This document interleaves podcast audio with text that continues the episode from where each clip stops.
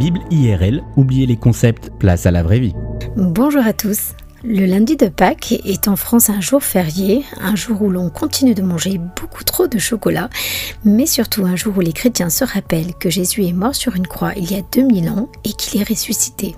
Lorsqu'arrive le lundi de Pâques, je ne peux pas m'empêcher de penser à Rosalie.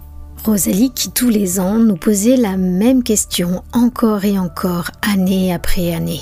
Elle venait nous tenir le bras et nous demander d'un air sérieux Est-ce que tu connais la nouvelle?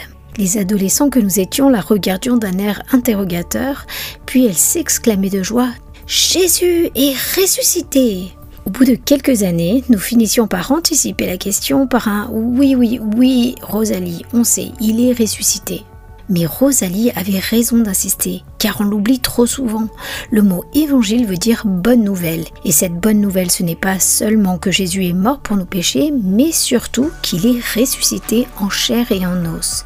Que l'être humain qu'il fut et qui a vécu avec ses disciples sur terre est toujours vivant aujourd'hui. Et cette phrase Jésus est ressuscité devrait résonner dans nos cœurs comme si nous l'entendions pour la première fois, car il n'y a pas eu de nouvelles plus extraordinaires en l'espace de 2000 ans. Luc nous dit en acte 1 qu'après sa mort, Jésus est apparu à ses disciples en leur prouvant de bien des manières qu'il était vivant. Pendant 40 jours, il leur est apparu et il leur parla du royaume de Dieu.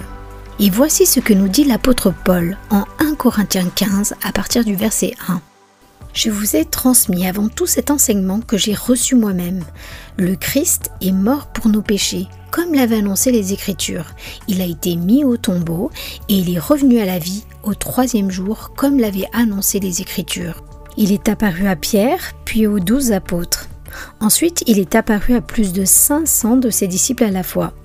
La plupart d'entre eux sont encore vivants, mais quelques-uns sont morts. Ensuite, il est apparu à Jacques, puis à tous les apôtres.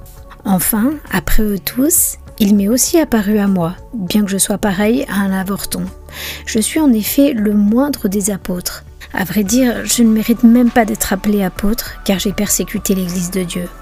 Ainsi que ce soit moi, ou que ce soit eux, voilà ce que nous proclamons, voilà ce que vous avez cru. Il rajoute un peu plus loin que la résurrection de Jésus, c'est la garantie que tous ceux qui se réclament de lui ressusciteront avec lui. Si nos corps sont destinés à mourir, car nous sommes liés au péché d'Adam et Ève, ils sont aussi destinés à être ressuscités dans des corps qui ne connaîtront plus jamais ni la mort, ni la maladie, ni le mal, ni la douleur, s'ils sont liés au dernier Adam, c'est-à-dire Jésus-Christ.